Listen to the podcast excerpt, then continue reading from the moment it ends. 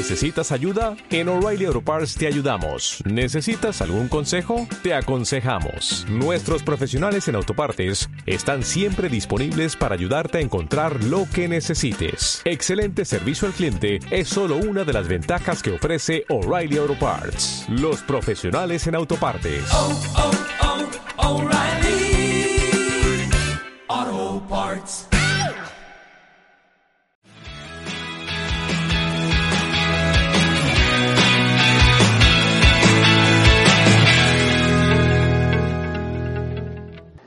Hoy quiero compartir con ustedes un mensaje muy importante que se llama pasión por las almas. Yo soy una persona que tiene pasión por las almas. Yo recuerdo hace muchos años, eh, cuando nuestro eh, primer padre espiritual, llamémosle de esa manera, aunque él nunca quiso ser mi padre espiritual, el pastor Víctor Richards, estábamos reunidos en una, ciudad, en una iglesia en la Ciudad de México, allá por los años, ya ni me acuerdo qué años. Este, y, me, y, habló y dice, José Luis, dijo, refiriéndose a mí, vas a ver venir las almas.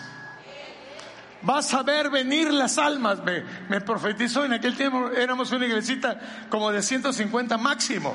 Vas a ver venir las almas. Y yo, yo le quería al Señor.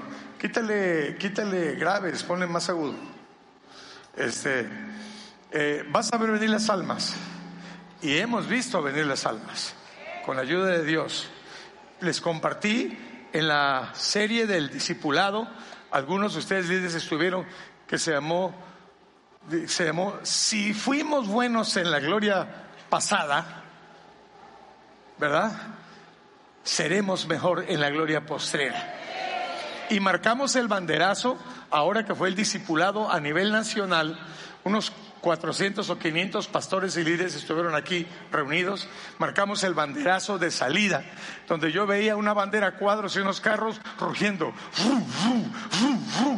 así como están en la salida, y de repente la bandera cuadros de los dos lados, y salen, ¡fum! salen los carros. Esa, esa fue la salida de la nueva temporada.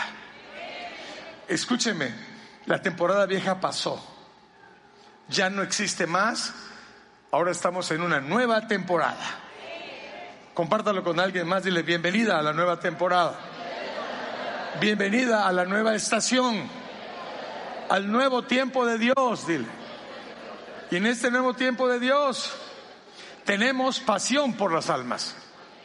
El resurgimiento de la pasión que tuvimos en la gloria primera pero ahora en la gloria postrera. ¿Eh? Tremendo. Yo estoy esperando de todos ustedes que Dios toque su corazón y Dios toque su vida. De una forma muy especial. Hoy, no mañana, hoy. Yo estoy aquí por eso.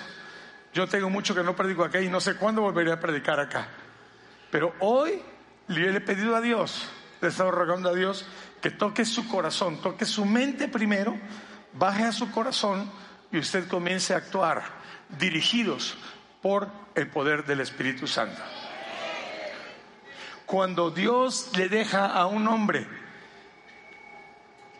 cuando, Dios- cuando el hombre, perdón, cuando el hombre le permite a Dios guiarlo, una nación tiene que temblar. Una nación y un solo hombre pueden alcanzar una nación. Dios y un hombre lleno de Dios, no embarradito de Dios, lleno de Dios, pueden hacer temblar esta nación de México. Y soy yo estoy creyendo que no habrá un hombre, sino habremos muchos hombres llenos del poder de Dios, porque el tiempo de las estrellas, de los megapredicadores, que aquellos que no nunca los ves están, en- están allá en un nicho intocable, ya pasó. Ahora ese es el tiempo en que todos seamos un equipo y alcancemos este país en el nombre del Señor. Amén. So, entonces cuando un hombre se llena del poder de Dios, cuando un hombre tiene sed de justicia, wow, ahí es donde Dios actúa, te hace ver esa necesidad. Y entonces viene el poder de Dios y dice, este hombre, yo le veo mi corazón, lo veo que puede hacer lo que yo tengo en mi corazón. A esta mujer la veo también así. Entonces, wow, te envía, te envía su poder del Espíritu Santo, que nos guiará a toda qué? Verdad y a toda justicia. ¿Ok? Y entonces a temblar México. Porque entonces el diablo comienza, le comienzan a temblar las piernas y comienza a hacer viscos y dice, no, yo los tenía engañados, pero el Espíritu Santo les abrió los ojos. Así que agárrense, agárrense, porque la carrera ha comenzado de la gloria postrera, los nuevos tiempos de avivamiento que Dios está trayendo. Yo quiero ver un versículo acá, póngamelo por favor. Dice, ¿qué dice? Recorría Jesús todas las ciudades y aldeas, enseñando en las sinagogas de ellos, predicando el Evangelio del reino, sanando toda enfermedad y dolencia en el pueblo. Dice, y al ver las multitudes tuvo compasión de ellas porque estaban desamparadas y dispersas como ovejas que no tienen pastor. Entonces dijo a sus discípulos, a la verdad, la mies es mucha, mas los obreros pocos. Rueguen pues al Señor de la mies que envíe obreros a la mies. Número uno, quiero destacar algo. ¿Qué sea Jesús? ¿Qué sea Jesús? dígalo en calma, recorría. ¿Qué significa que recorría? Que salía, que no estaba en un lugar fijo, punto fijo. Dice, recorría todas las ciudades y los pueblos. Recorría la acción de salir, de levantarse y caminar. Acción de levantarse y caminar Levantarse ya sea que estás acostado o que estás sentado, pero la acción de recorrer significa te tienes que levantar. Iglesia, levántate en el nombre de Jesús. Ordeno que te levantes en el Espíritu, en el nombre de Jesús. recorría todas las ciudades y aldeas. ¿Y qué hacía?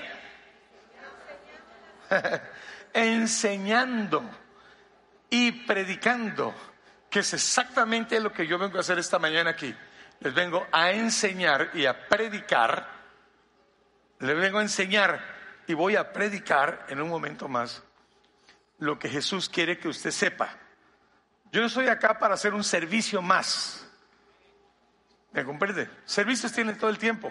Gente va y gente viene, gente cuando quiere viene, cuando quiere se va. Pero los que están aquí hoy vinieron a una cita divina con Dios. Porque yo voy a enseñar y a predicar el Evangelio del reino. No vengo con predicación de humana sabiduría, pero vengo con la palabra del reino. ¿Me comprende? No vengo a darles un mensaje psicológico. No vengo a, provocar este, eh, llantos y lágrimas y risas, nada más que porque sí. Si el Espíritu te lo, te lo pone adelante, ¿ok? Pero el Espíritu, ¿ok? Entonces, ¿qué hacía? ¿Qué hacía Jesús? Enseñaba en las sinagogas y predicaba el Evangelio del Reino. Después, que sigue. ¿Y qué más hacía? Sanaba a todos los enfermos. ¿Ya vio? ¿Qué hacía? Sanaba toda enfermedad y toda dolencia. No debe haber un servicio en donde no se ore por sanidades y con autoridad del reino. ¿Entiende?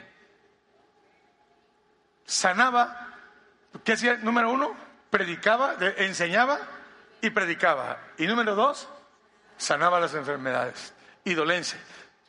Ahora, número tres, ¿qué más hacía?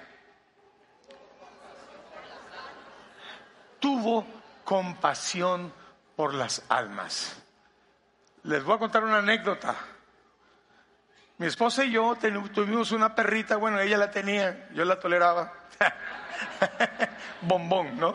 La perrita bombón. Tanto que la queremos que hasta la empresa de lavado de perros, eh, eh, no lavado, ¿cómo se llama? Estética canina, se llama Bombón and Friends, ¿no? Pero Bombón estaba acostumbrada a comer con nosotros y tenía una mesa, una silla en la mesa. Entonces ya cuando le decimos, sube, se subía y estaba esperando su taco en la mesa. O sea, no comía en la mesa, pero en las mismas sillas se la comía. Entonces fuimos a cenar a una taquería que no sé si existe todavía, que tiene tantos años, se llamaba el Gran Chatarral. Y ese Gran Chatarral estábamos ahí comiendo y Bombón se subió a su mesita y estaba esperando que le sirviéramos su taco. Dos, tres taquitos y se los comía de volada ahí sentadita en la, en la silla, ¿no? En eso que estábamos viendo a Bombón comerse sus tacos en la silla, en la mesa de nosotros, pasó una jauría de perros de la calle. Eran como unos 10 a 15 perros, pero estaban cojos, mancos, llenos de sarna, apestaban horrible, las orejas las tenían rasgadas donde se habían mordido y andaban buscando qué comer en jauría, qué comer, porque no tenían quien les diera de comer. Perros callejeros ah, hurgan la basura y la tiran y comen cualquier cochinada que hay, ¿verdad? Y estaba yo viendo esa escena, sentados, mi mujer, yo, bombón, ¿verdad? y veo los perros allá y esta palabra, esta palabra inmediatamente se me vino a la mente.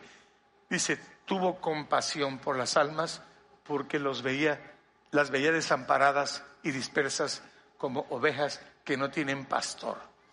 Y me puse a ver, Bombón tenía manicure, pedicure, corte de pelo, estaba perfumada, la bañaron con shampoo, tenía puesta su, su collar de, de brillantes, ¿eh? brillantes falsos, por supuesto, pero brillantes, ¿no? no eran brillantes, eran vidriantes, dicen. collarcito de brillantes y una plaquita de oro, ¿no? Así, bombón. ¡Wow! Dije, qué bárbaro, es increíble.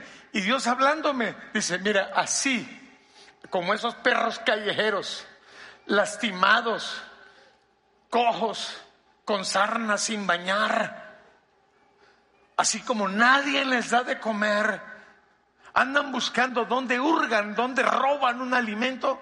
Dice, así veo las almas que no tienen un pastor.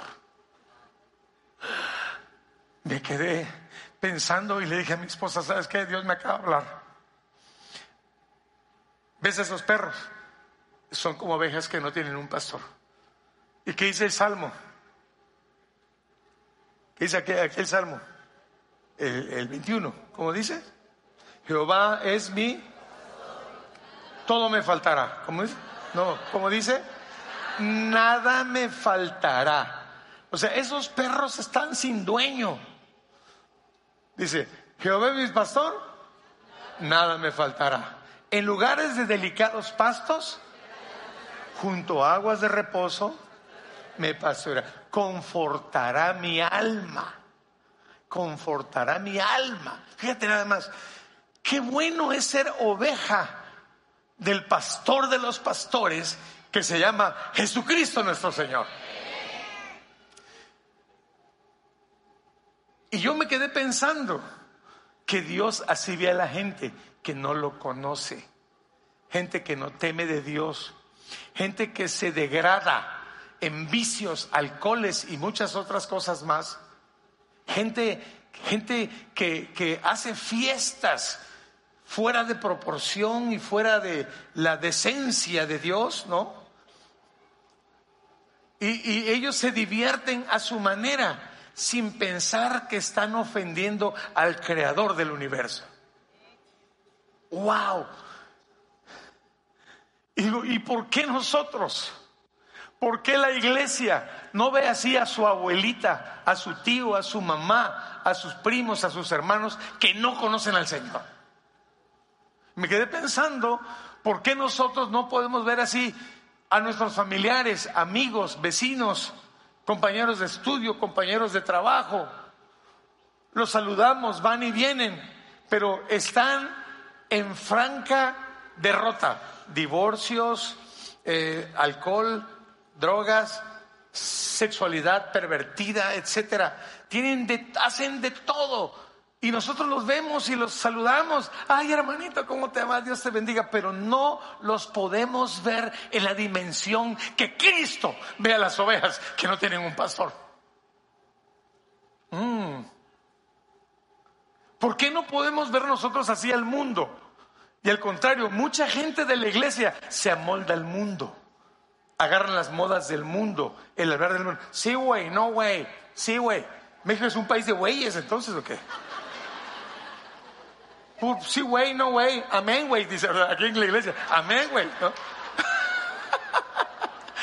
México, país de güeyes, ¿no?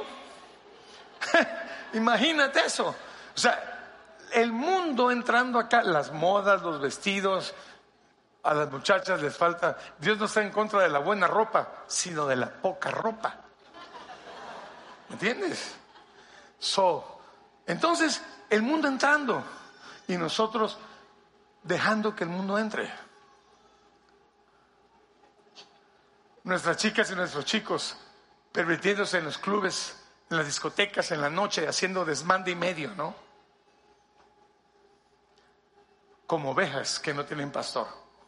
Y aquí hemos predicado hasta el cansancio la santidad. Hemos predicado hasta el cansancio los buenos modales. Hemos predicado hasta el cansancio que no tiene que comportarse ni amoldarse al mundo. Nosotros estamos en contra del mundo. ¿Me entiende? Somos la corriente que va contra el mundo. Por eso finalmente el Evangelio será maldito por el mundo, porque el mundo quiere corromperse, pervertirse, y muchos de la iglesia se van a ir ahí también, o ya se están yendo, ¿no? Eh, es, es el gran problema que hay. Tuvo compasión por las almas, y algo que necesita la iglesia el día de hoy es compasión por las almas. Nunca vas a poder ser un evangelista si no tienes esa compasión por las almas. La iglesia nunca será una iglesia evangelista que gane a su papá, a su mamá, a su abuelita, a su abuelito, su primo, su hermano, su hermano, sus primos. Nunca vas a poder ganar tu familia porque no las ves como ovejas que no tienen pastor y no sientes la compasión que Jesús sintió por las almas que están desamparadas. El diablo viene y se las lleva de volada. El enemigo viene, sopla y, se lleva las almas porque no están cimentadas sobre la roca que se llama Jesucristo nuestro Señor. ¿Recuerdan aquella parábola? ¿Verdad? Dice, es un hombre que construyó su casa en la arena. Dice, vinieron los vientos, soplaron, eh, soplaron los vientos, vino la marea. Dice, y la casa fue destruida porque estaba, no tenía cimiento, estaba sobre la arena. Pero he aquí un hombre prudente que construyó su casa sobre la roca. Vinieron los vientos, soltaron las, las ráfagas de viento, de ciclón, vino el agua, vino la marea y la casa permaneció porque estaban sobre la roca que se llama Jesucristo nuestro Señor. Pero las personas imprudentes que construyen su casa, y yo no hablo de construir físicamente de blogs, no, de construir espiritualmente su casa sobre la arena, son todos aquellos que no tienen el temor de Cristo. Son todos aquellos que están fuera de onda. Son todos aquellos que siguen las corrientes de este mundo. Son todos aquellos que hacen lo que Dios no quiere que hagas. ¿Entiendes? Entonces eso causa mucho problema. Y nosotros que somos los creyentes, nunca vemos a nuestros familiares como ovejas que no tienen pastor. Ay, déjalo, que hagan lo que quieran, ya me tienen cansado. En el momento que tú claudicas y dices que mis hijos hagan lo que quieran, que mis nietos hagan lo que quieran, En ese momento le estás entregando tu generación al diablo, al enemigo, en sus manos, como diciéndole, diablo, entra a mi casa y llévate mis generaciones. Ay, ya me tienen cansado, que hagan lo que quieran, ya me aburrí de decirles. No me hacen caso. Ora, dobla tus rodillas, ora por tus generaciones.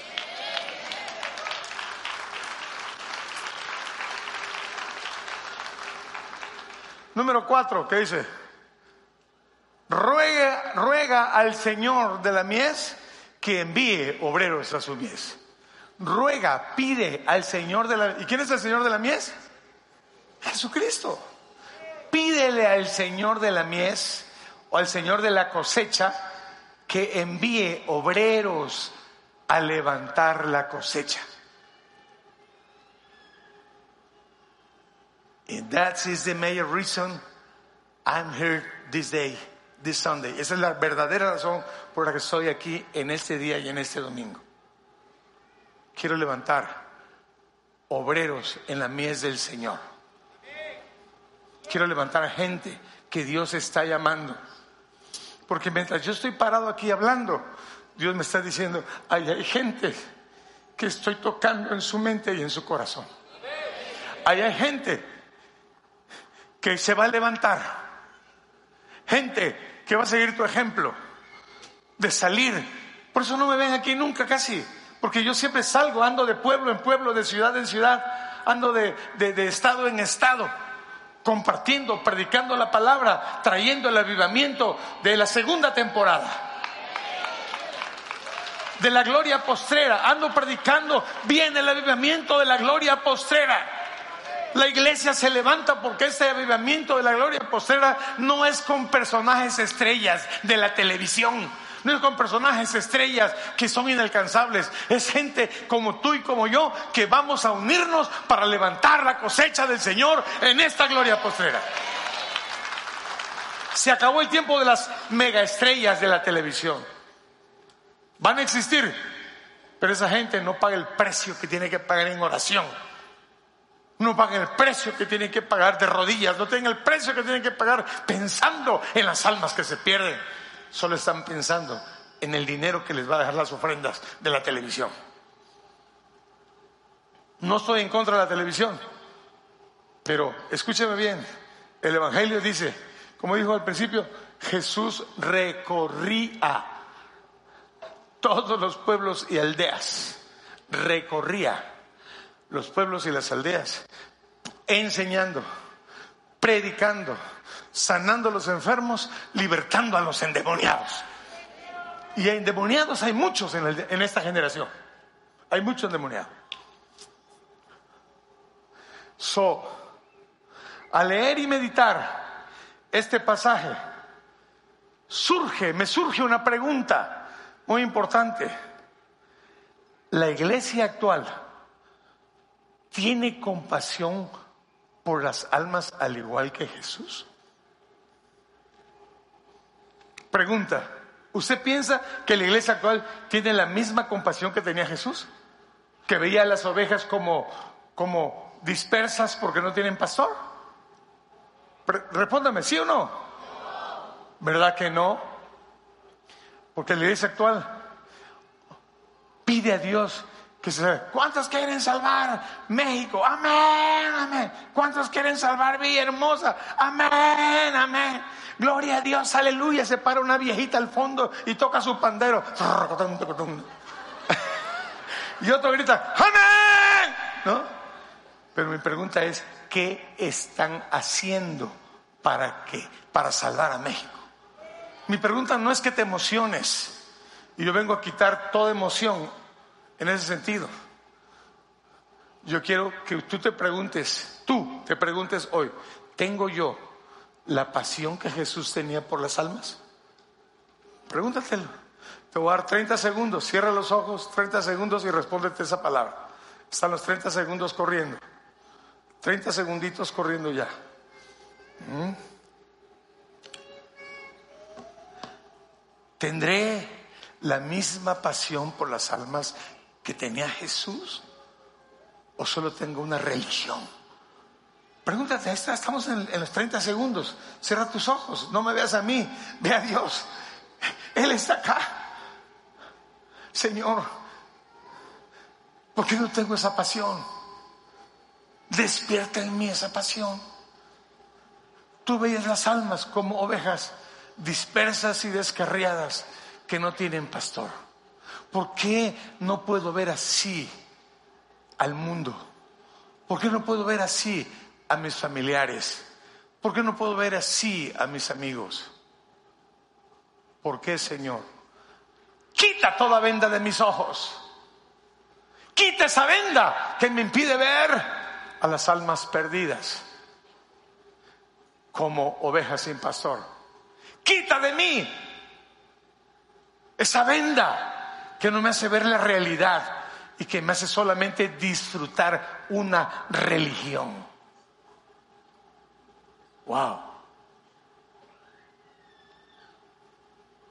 Ahora sus ojos. ¿Ya se vio? ¿Vio la compasión que tenía?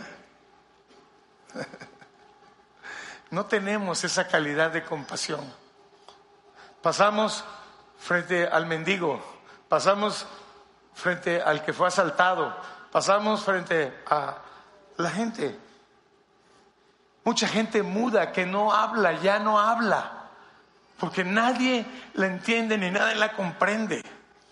Yo me acuerdo que cuando me, me, asaltaron allá en Guatemala, mi familia y a mí, al llegar a Guatemala, todo lastimado, chorreando sangre, sucio, sin zapatos, de la revolcada que me habían pegado esos ladrones. Me equivoco de estacionamiento y en lugar de ir al estacionamiento del hotel me meto a una plaza comercial. Pues yo no conocía Guatemala en ese tiempo. Y me doy cuenta que para salir del parqueo tenía que pagar cinco quetzales, pero yo no tenía un peso. Todo me lo habían robado. Y yo me imagino el aspecto que tenía yo. Los pelos parados, costra de sangre aquí que había chorreado, costra de sangre atrás que había chorreado, sin zapatos, con la ropa toda sucia donde me amarraron y me arrastraron por los pies. Y le dije a esa gente, deme cinco quetzales, por favor. Me equivoqué de estacionamiento, iba para el hotel un hotel de cinco estrellas o más y ven a un, a un hombre andrajoso, lleno de tierra, la cara llena de tierra, sin zapatos, los pelos parados, con coágulos de sangre en la cabeza. ¿Y sabes qué hacía la gente? Me sacaba la vuelta. Pensaban que les iba a robar. Pensaban que yo los quería matar, robar o hacerles algo malo. Y lo único que yo deseaba era que me eran cinco quetzales para poder salir del estacionamiento. Hasta que una señora se conmovió y me dijo, Señor, aquí tienen los cinco quetzales. Le dije, muchas gracias, perdóneme que ande pidiendo. Yo soy un pastor, pero me asaltaron en la carretera. Y al llegar aquí no tengo ni para pagar el parqueo, no tengo nada. Vamos al hotel que está ahí arriba. Pero venimos en estas fachas porque nos asaltaron. A mí me mataron, me dieron por muerto, me arrastraron, arrastraron mi cuerpo. Y perdone que esté en estas fachas, pero no es mi culpa que esté en estas fachas. Y la señora me dio ese dinero, pagué el parqueo y salí, me metí al hotel. ¿Cuánta gente hay así que mendiga? que pide un poquito aunque sea. Cinco quetzales no era nada, pero nadie me los quería dar. ¿Cuánta gente hay sin voz en la calle? ¿Cuánta gente hay sin voz? Porque aunque pidan ya nadie les cree. Porque aunque pidan su condición es tan baja y tan mala o quizá han pedido y lo han malgastado porque están atribulados por el vicio o por la desgracia. Como yo estaba atribulado, mi familia, mi esposa y mis hijos estaban dentro del carro y yo me bajé a pedir una limosna de cinco quetzales y nadie me la daba. Porque no todo el mundo tiene compasión el día de hoy. No todo el mundo tiene compasión. La compasión es un tópico perdido en la iglesia. Y eso, eso es parte del avivamiento. Eso es parte del avivamiento 2.0 que Dios está trayendo. El avivamiento de la gloria postrera. Yo fui víctima de pedir cinco quetzales y nadie me daba. Me sacaban la vuelta porque estaba sucio, descalzo, manchado de sangre, mi camisa llena de sangre. Nadie me daba nada. Hasta que una señora se compadeció de mí y me dio cinco quetzales. ¿Cuánta gente hay así en el mundo? Pero cuánta gente que no lo aparenta, que están bien vestidos, que tienen buena posición social y económica. ¿Cuánta gente hay que tiene una gran necesidad y no la podemos ver? ¿Sabe? Todos vamos a dar cuenta a Dios por la falta de sensibilidad. Todos daremos cuenta a Dios porque dice que Él manda ángeles.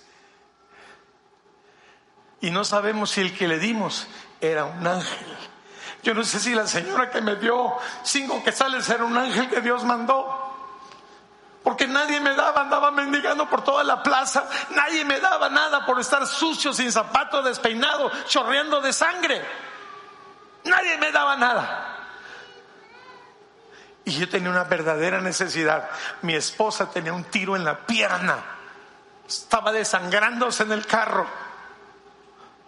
Jade, mi hija, estaba moreteada porque esos hombres le habían pegado a mi hija porque no les sabía abrir la puerta por los nervios y a Rodrigo le quisieron quebrar las piernas, pero como él no se le pudieron quebrar. Gracias a Dios. Tenemos que tener compasión, pasión por las almas. Hubo un hombre en Nueva York, entró a la iglesia y los sugieres lo corrieron. Sácate de aquí. Estaba, era un hombre de la calle, un guaino, o cómo le llamamos, adicto al trago, ¿no? De esos que no se bañan, que apestan a pipilla popó.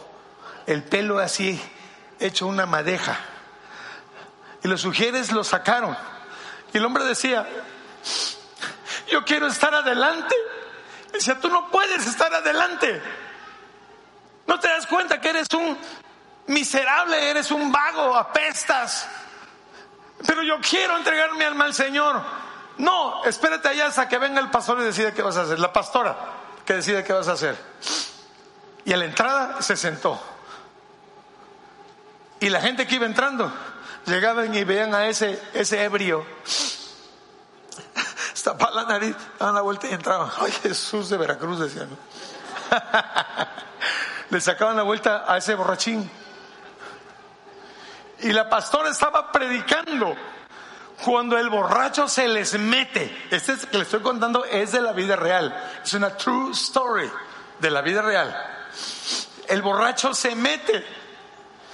Y cuando el borracho se les escapa y se le mete a la gente, así como yo estoy parado en el púlpito, el borracho le grita, hermanita, la mujer voltea a ver y reconoce entre esos andrajos a su hermano, que era alcohólico y drogadicto de la calle, pero que ese día Dios le puso que viniera a restaurarse con el Señor.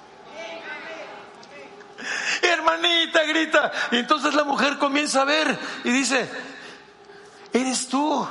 Sí. Entonces manda que lo ayuden ahí lleno de orín, caca, olor, piojos, todo. Ahí recibió el Señor.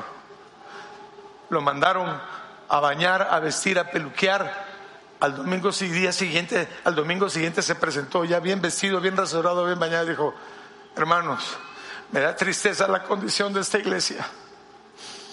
Porque me vieron sucio, apestoso, alcohólico pero Dios me habló que ese era mi día de reconciliación.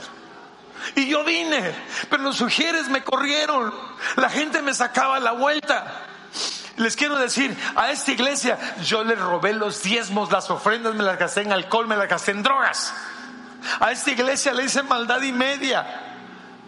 Mi hermana ya no sabía qué hacer conmigo. Yo vivía con ellos, pero hasta que me tuve que ir de la casa porque yo les robaba todo, hasta las ofrendas, los diezmos, todo lo que tenían guardado. Dice, pero hoy vengo arrepentido. El domingo pasado me restauré. Hoy soy un hombre nuevo. Y aquí estoy ante ustedes. Este hombre se convirtió en un gran predicador. Un tremendo predicador. Ya falleció ahora. Todos los días de su vida predicó el Evangelio de Jesucristo hasta que murió. Hizo una obra espectacular de la palabra de Dios. Hoy ya se nos adelantó y está con el Señor. Pero yo estoy seguro de que está en la gloria del Señor.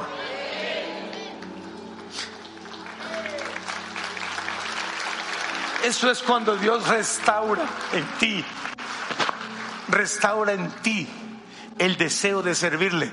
Él puso un ministerio que se llamó Ministerio de Acción, no de palabras, no de predicación, de acción. Y durante años, los años que Dios le dio de vida, él predicó incansablemente en todos lados hasta que finalmente falleció. Yo le conocí personalmente, fue mi amigo. Wow. Y así como él, hay tantas personas que hoy quieren salvarse, pero nadie las escucha. Nadie las escucha, nadie las oye. No necesitas ser andrajoso, por diosero. ¿Cómo se llaman los? Al teporocho. Puede ser cualquier persona que está a tu lado, en tu casa, un conocido, una amiga. No tienen con quién confesar sus necesidades, porque tú solo la ves de afuera, pero no logras, verle su corazón, no logras ver cómo es ese corazón la profunda necesidad que hay. Thank you. Mira, ¿por qué? Porque hoy somos muy carnales. Dice la palabra del Señor. Dice que Él junta lo carnal a lo carnal y lo espiritual a lo espiritual. ¿Cuántos jóvenes hay aquí? ¿Cuántas señoritas que pudieran ser embajadoras del Evangelio? ¿Cuántos jóvenes que tienen virtudes extraordinarias para hacer correr el Evangelio por redes sociales, pero andan corriendo otras noticias que no vienen ni al caso? Punto es el punto número cuatro. Ruega al Señor de la mies que envíe obreros a la mies. Hoy podemos ver gente confundida, especialmente después de la pandemia. Gente muy confundida gente muy relajada en cuanto a la fe. Podemos ver esa gente después de la pandemia. Mucha gente ya no se congregó nunca más. ¿Y sabes qué? Eran tus hermanos que se sentaban junto a ti en la iglesia.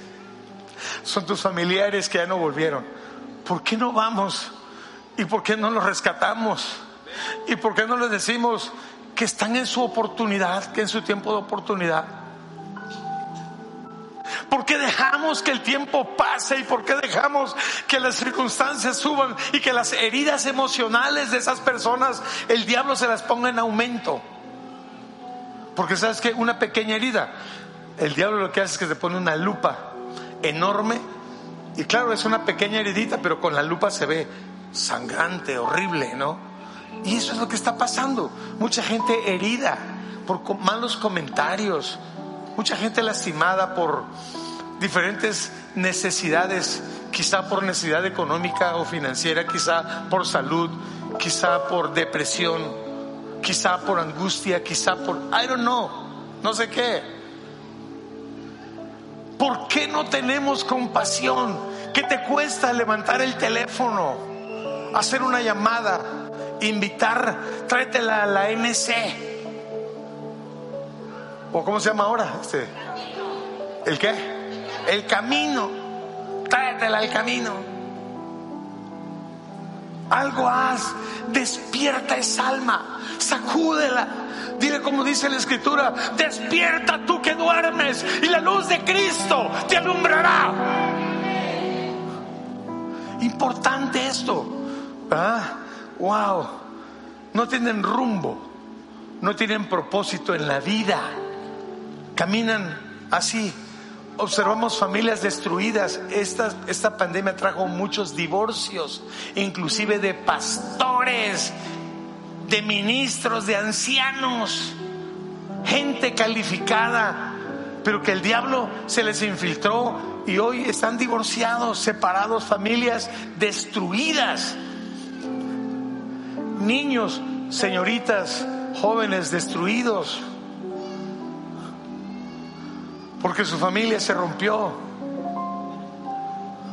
Yo tengo un buen amigo que tiene un hijo, un ministro de la palabra. Su hijo desde chico fue certificado en los Estados Unidos como un gifted student. O sea, ¿cómo se llamaría en español? Sería un, un estudiante uh, gifted, ¿cómo se pronuncia? Un, un, estudiante destacado, destacado.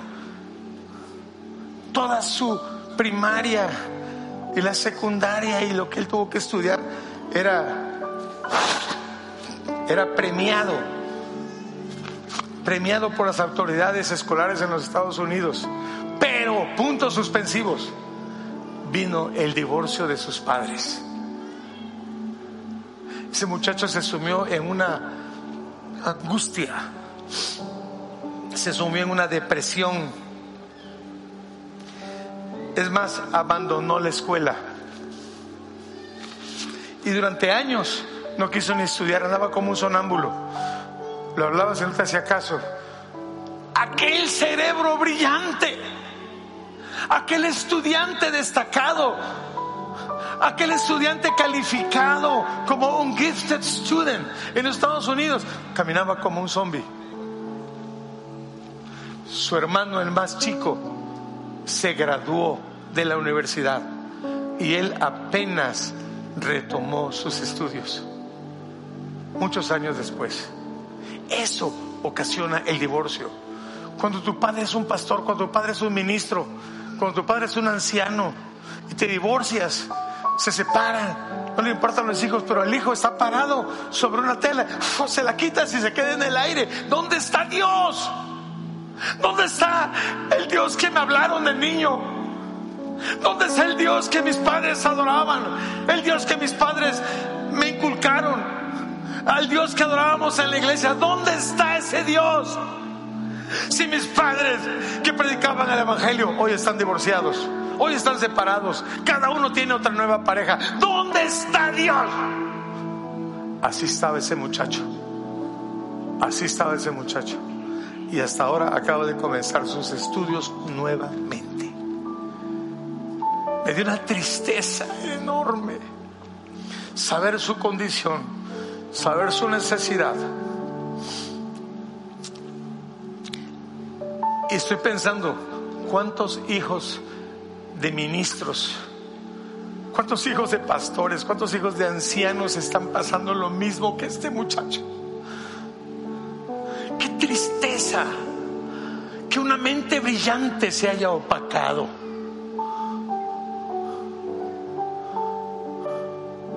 Qué tristeza que ellos que tenían una herencia de servir al Señor hoy digan, ¿dónde está el Dios de mis padres?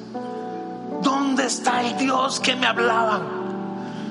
¿A dónde quedó ese Dios? ¿Dónde está ese Dios de Elías que dijo, Dios, yo estoy contigo? Los que quieran ir con Baal, váyanse a mi izquierda. Pero los que quieran servir a Jehová de los ejércitos, vénganse a la derecha conmigo. ¿Dónde está el Dios de Elías que hizo el desafío? ¿Dónde está el Dios de Elías que por su palabra no llovió? Y por su palabra volvió a ir a llover, perdón. Y mi pregunta es, ¿dónde está ese Dios de Elías entre la iglesia? ¿Dónde está ese Dios de Elías entre nosotros? ¿Dónde está la compasión? Elías creyó a Dios.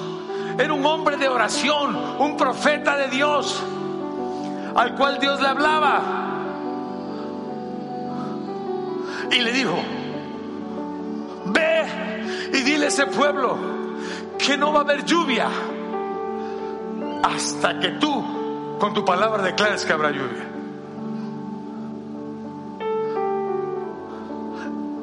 Y la lluvia, el cielo y las nubes obedecieron a ese hombre de Dios.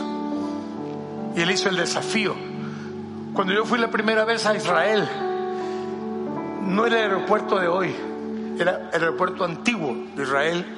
En el año 2000 fui por primera vez a Israel y, el aeropuerto estaba en el valle de Ajalón.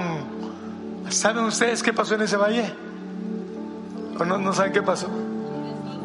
Pastor, a ver, dinos. Un, tele, un micrófono, ¿qué le pasar? ¿Qué pasó? Hubo una guerra. Pero para que ganara Israel y no atardeciera y ganara el pueblo de Israel, el sol se detuvo. ¿Ah?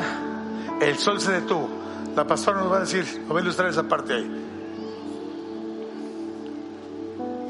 Dice, dice la Biblia que Josué dijo que se detuviera. Josué dijo, sol, detente en Ajalón. ¿Y qué pasó? Y, la luna también se detuvo en ese momento. El sol se detuvo y la luna al oscurecer para que se prolongara el tiempo y Josué y su ejército de Israel vencieran, vencieran a los amalecitas. ¡Wow! Ese es el Dios que nosotros alabamos. Ese es el Dios en que yo creo. Ese es el Dios que está en esta iglesia. El Dios de Elías. El Dios omnipotente. El Dios todopoderoso. El Dios que hace temblar la tierra. El Dios que detiene el sol. El Dios que detiene la luna. El Dios que nos da la victoria. Ese es el Dios en quien nosotros queremos, creemos. Ese es el Dios que nosotros adoramos. Wow. Para levantar a esas familias destruidas, a esos jóvenes y señoritas descarriados y descarriadas y se enfoquen en el camino del Señor. Ah, tremendo. Niños abandonados, muchos niños abandonados que carecen de afecto, rodeados de entornos inseguros, rodeados de violencia como parte de la iglesia de Jesucristo, ¿por qué somos tan indiferentes a todas estas circunstancias? ¿Por qué somos tan indiferentes? El apóstol Pablo, antes de morir, instruye a un joven, su nombre Timoteo, para que no caiga en el conformismo, porque así como fue ayer, es hoy también. No caiga en el conformismo de ese joven Timoteo. Le dice, 2 Timoteo capítulo 4, versos del 1 al 2. En presencia de Dios, este, ¿cómo le dice? Quien un día juzgará a los vivos y a los muertos. ¿De, de dónde está hablando él? Pablo, ¿de dónde hablaba? De la choza donde vivía, de la casa donde vivía, ¿De dónde hablaba? Él estaba en la presencia de Dios. Que no es un lugar físico, es un lugar espiritual.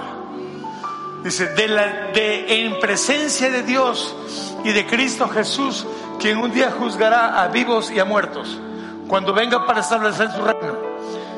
Te ruego, dice la Biblia antigua 60, Reina Valera 60, y aquí dice, te pido encarecidamente predica la palabra de Dios. Mantente preparado, sea o no el tiempo oportuno. Corrige, reprende, anima a tu gente con paciencia y con buena enseñanza. Mira nada más, te ruego encarecidamente en la presencia de Dios, en cuya presencia yo estoy. No le está hablando aquí estoy en el auditorio de la nueva generación, o aquí estoy en el auditorio de quién sabe qué, o aquí estoy en la, en la nave número 1, 2, 3, 4, o en el centro Banamex, o donde sea. No, no. Digo, aquí, en la presencia de Dios, en cuya presencia yo habito y estoy. Te ruego, Timoteo, no te dejes envolver por este mundo.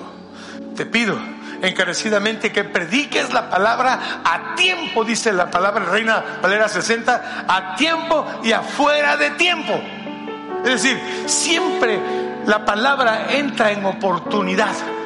Estés preparado, pendiente de que en el tiempo oportuno tú llegues con la palabra de esperanza.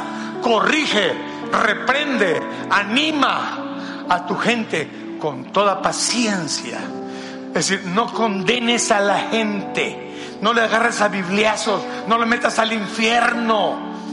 Corrígelos con toda paciencia y con toda buena enseñanza. Eso es lo que tenemos que hacer. Ah, en lugar de andar diciendo, ay, fulanito y fulanita, esos se van a ir al infierno. Y en leña verde los va a tener el Señor. O sea, ¿quién te llamó a ti a juzgar al mundo? No venimos a juzgar al mundo, hermano. Venimos a que el mundo sea salvo por Él. No venimos a juzgar al mundo. Ni tú ni yo.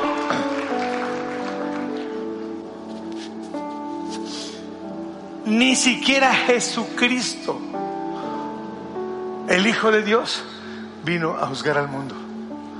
Vino a juzgar al diablo por ser asesino mentiroso y por eso murió en la cruz del Calvario, para que la tabla de los decretos que nos era contraria sea quitada, desclavada de sí y decirte, eres bienvenido al reino de Dios. Importante, ¿no? ¿Cuál es el problema de hoy? Que muchos caen en la tentación de acomodarse en la vida cristiana. Ay, ya soy líder de casa de paz, ya soy anciano, ya soy mentor. Ay, qué rico ser mentor. Eh, llamando. No, hermano, tú estás para trabajar para el reino. No te acomodes en ese lugar. Esos lugares son transitorios. Dios te tiene guardado un lugar más importante en la casa del Señor, en cuyas moradas hay muchas. Tengan en cuenta que daremos cuenta a Dios de la oportunidad que tenemos para compartir la palabra. Si tú vieres, dice, al hombre caer en pecado y no le reconvinieres, no le hablares el evangelio, la palabra, dice, ese hombre morirá, pero su sangre te será demandada. Está tremendo, ¿no? Es decir, cuando tú ves al pecador morir en su pecado, en su condición, en el vicio, en la condición que tenga. Dice, el hombre morirá, pero esa sangre será demandada de ti. Por cuando tú no le hablaste, ni lo reconveniste, ni lo enseñaste, ni le diste enseñanza, ni oraste por él. Pero si ese hombre en pecado, tú le hablares, lo reconvinieres, le hablares la palabra y el hombre no hiciere caso y muriese en el pecado, habrás librado esa sangre de tu cabeza. ¿Cuánta gente tenemos en nuestra propia familia? A quien urgentemente necesitan un mensaje de esperanza. ¿Cuánta gente hay en nuestra propia familia que están perdidos en diferentes circunstancias de esta vida? Heridos en el corazón, amargados, caminan amargados toda su vida. Y nosotros no somos capaces de hablarles, de decirles la palabra de esperanza. Ese familiar va a morir, pero su sangre te será demandada a ti. ¿Me están oyendo? No estoy tratando de, yo no estoy tratando de poner ninguna carga ni amenazando a nadie. Así lo dice la escritura. Su sangre te será demandada a ti. No perdamos oportunidad. Estamos en el tiempo de la oportunidad. Dice, predica a tiempo y afuera de tiempo. Mientras haya esperanza, mientras haya vida, hay esperanza para hablar la palabra. Wow.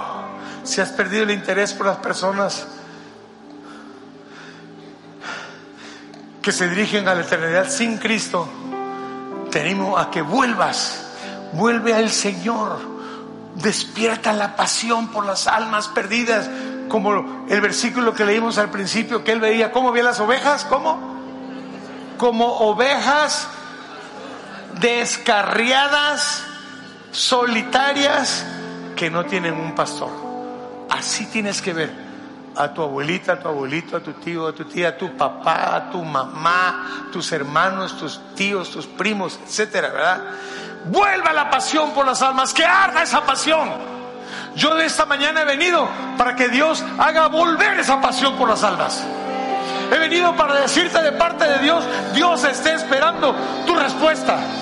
Dios está esperando que tú hagas tu movimiento. Ella hizo lo que tenía que hacer. Ya vino al mundo, ya murió en la cruz del Calvario, ya te limpió los pecados, ya quitó el, el acta de los decretos que nos era contraria. Ahora Él está esperando que tú te muevas, que tú te levantes, a tiempo, afuera de tiempo, que instes, que vayas adelante, que no te detengas, que no tengas pena, que no tengas temor. Él, Él te respalda, Él te lleva. En el nombre de Jesús.